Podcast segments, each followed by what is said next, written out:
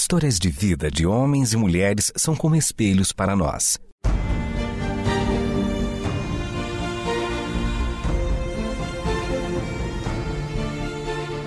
Convidamos você para entrar nas páginas do livro que conta a história do Deus que entrou em nossas histórias.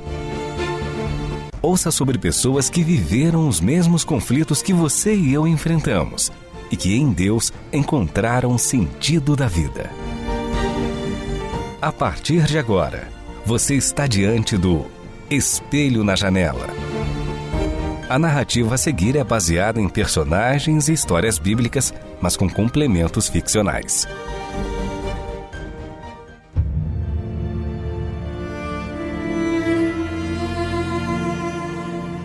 Aqueles foram dias tumultuados. Eles tiveram que tomar decisões às pressas, em momentos que ninguém devia ser obrigado a tomá-las. É que nem sempre nos é oferecida uma opção. Mesmo com o coração partido, a voz emudecida, os olhos pasmos e a tristeza profunda tomando conta do nosso semblante, somos obrigados a tomar decisões difíceis, que nesses momentos são como o apagar total das luzes de uma esperança já desvanecente que insiste em se manter acesa pela nossa recusa a aceitar a realidade. Eles, juntamente com tantos outros, haviam depositado toda a esperança naquele homem que estava pendurado na cruz. Mas agora tinham que deixar Jerusalém e retornar para casa, embora agora se sentissem sozinhos e desorientados, como se não houvesse mais um lar para eles neste mundo.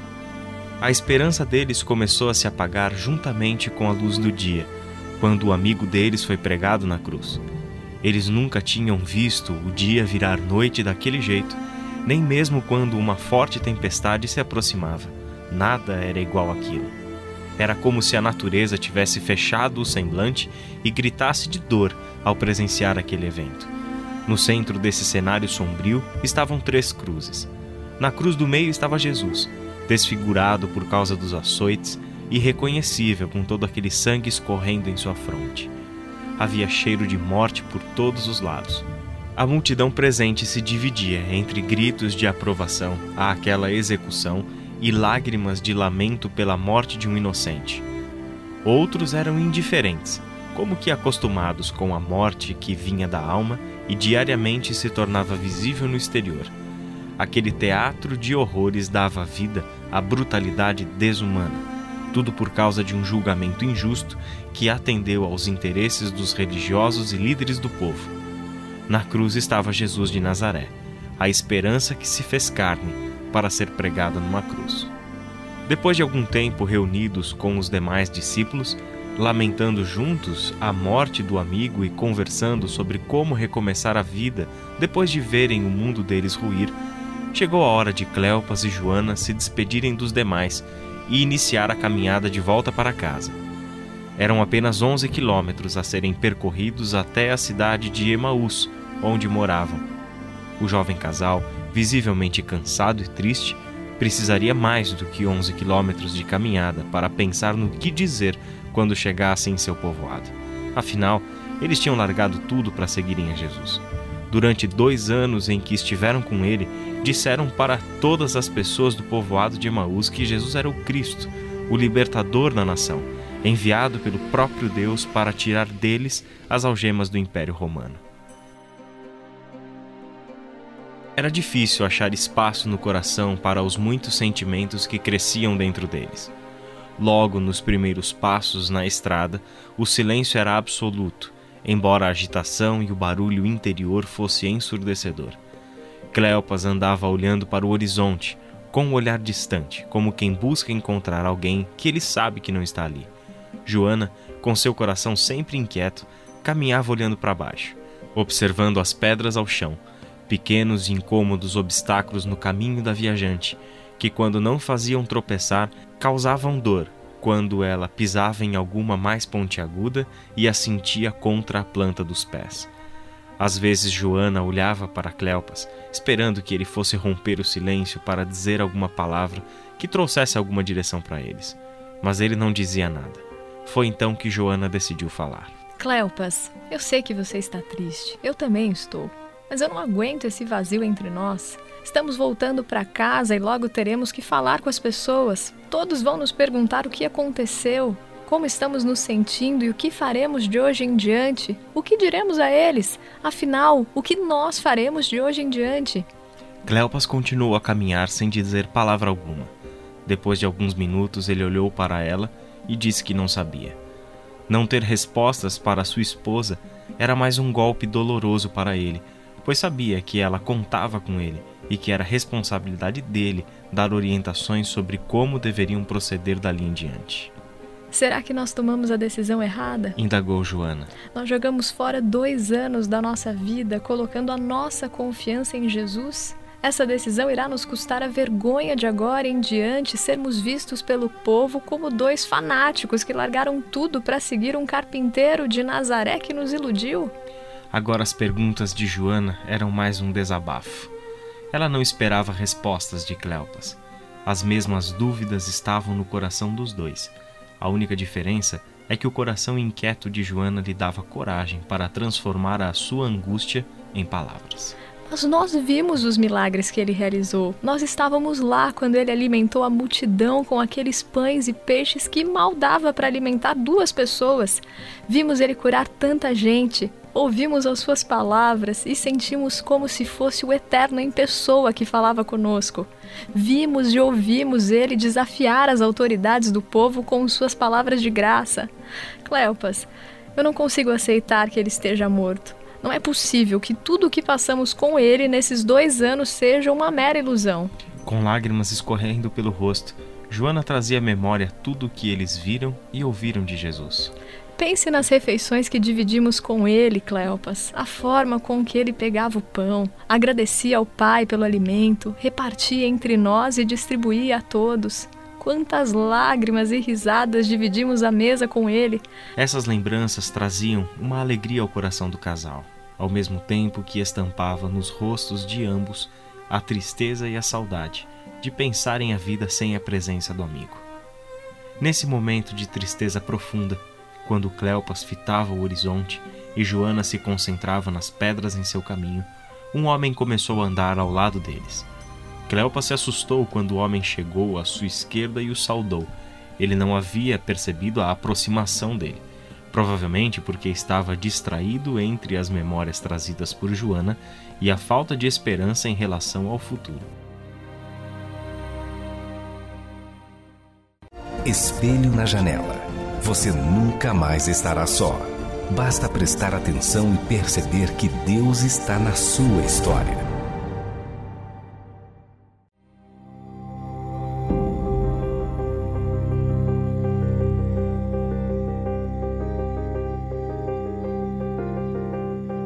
O homem o saudou com a paz do Eterno. Eles responderam cordialmente, mesmo não querendo conversar com ninguém naquele momento. Entretanto, o homem puxou a conversa, perguntando o motivo da tristeza deles. Joana pensou em voz alta. Está tão visível assim que estamos tristes? Cleopas tomou a palavra imediatamente para evitar que o homem tivesse que responder à pergunta de Joana. Ele disse ao homem que apenas estavam conversando sobre assuntos da vida não satisfeito com a resposta vaga, que era claramente uma tentativa de encerrar a conversa, o homem insistiu com eles, perguntando sobre quais assuntos da vida estavam em pauta na conversa. Joana ficou inquieta e respondeu: Nós conversávamos sobre as coisas que aconteceram em Jerusalém nesses últimos dias. Com um olhar interrogativo, o homem deu a entender que não fazia a mínima ideia do que eles estavam falando. Então Cleopas perguntou em tom sarcástico se o homem era o único visitante de Jerusalém que não sabia o que tinha acontecido naqueles dias. Para a surpresa dos dois, o homem respondeu que realmente não sabia do que eles estavam falando.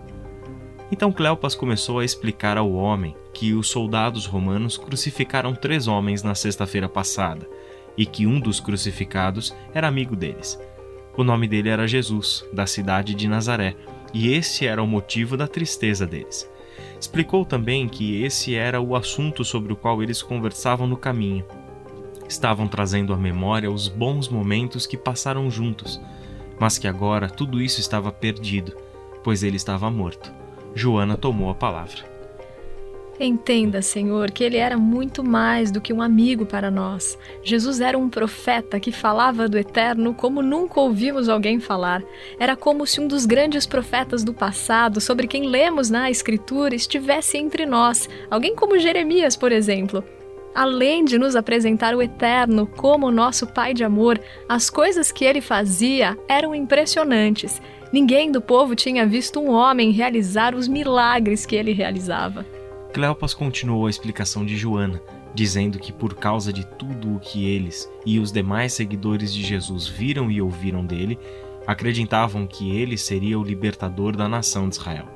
Com um certo grau de insegurança na voz, Cleopas disse ao homem que eles colocaram nele a esperança de uma nova vida, um novo começo para a nação, que finalmente seria o povo segundo os planos do Eterno. Por fim, Cleopas contou que aquele era o terceiro dia desde que toda essa tragédia tinha acontecido, mas nada mudou.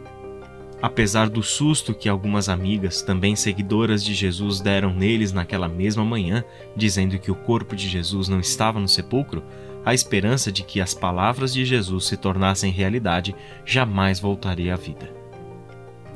Será que é mesmo tão difícil assim entender?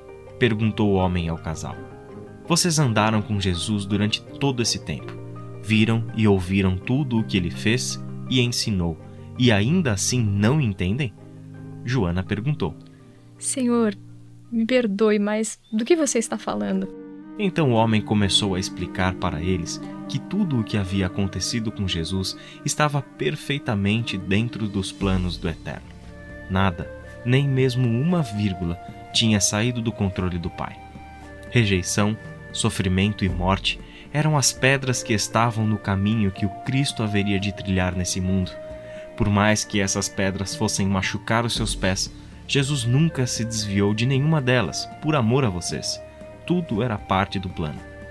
Eles caminharam durante um longo período ouvindo o homem lhes explicar o plano do Eterno contido nas Escrituras e como tudo, absolutamente tudo, aconteceu conforme ele tinha planejado. Nesse momento, os corações de Cleopas e de Joana começaram a queimar, como se a chama que estava se apagando estivesse acesa novamente. Entretanto, algumas perguntas permaneciam no ar. Como o Senhor sabe todas essas coisas a respeito de Jesus e dos planos do Eterno? perguntou Joana ao homem do caminho. Ele não respondeu nada, apenas olhou para eles, abriu um sorriso e, como haviam chegado em Emaús, ele se despediu do casal e continuou a caminhar. Nesse momento, Cleopas olhou para Joana com aquela pergunta no olhar: Será que não deveríamos convidá-lo para jantar conosco e passar essa noite em nossa casa? Embora eles estivessem muito cansados da viagem e exaustos emocionalmente. Mesmo assim, Joana disse: Vá atrás dele e convide-o, Cleopas. Ele deve estar com fome e cansado. Vou preparar uma refeição para nós. Jesus nos ensinou que devemos acolher a todos. Então Cleopas convidou o homem para passar aquela noite com eles. Enquanto Joana assava o pão, os dois continuaram a conversar sobre Jesus. Cleopas contou ao homem sobre as muitas vezes que estiveram ao redor da mesa com o mestre. Com um saudoso sorriso, contou que o momento da refeição era sagrado para Jesus, mais do que já era para todos os judeus, pois foi ao redor da mesa que Jesus proporcionou aos seus amigos os mais profundos momentos de ensino sobre o Evangelho.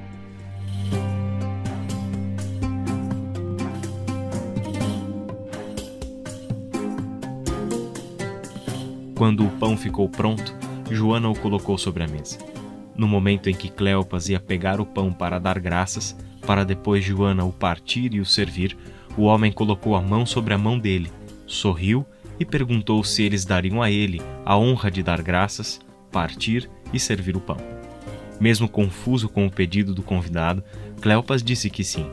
Então o homem do caminho tomou o pão, deu graças ao Eterno, partiu e serviu ao casal.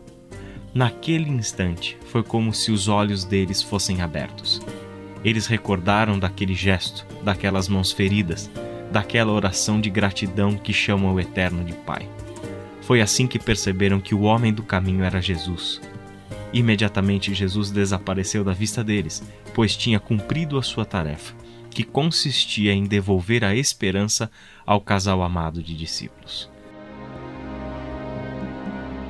E foi assim que a ressurreição de Jesus foi experimentada por Cleopas e Joana, que imediatamente retornaram a Jerusalém para contar aos demais discípulos e discípulas que Jesus estava vivo. Agora que estavam com os olhos abertos para enxergarem cada detalhe do deslumbrante plano do Eterno, puderam ver que a vida deles estava no centro de tudo isso. Não havia motivos para tristeza, tampouco para baixar a cabeça e só enxergar pedras, olhar para o horizonte procurando quem não está lá. Jesus, o homem do caminho, estava com eles, sempre esteve e para sempre estará. Este foi o Espelho na Janela, um programa baseado em personagens e histórias bíblicas, mas com complementos ficcionais. Escrito e produzido por Renata Borjato e Israel Mazacorati. Realização Transmundial.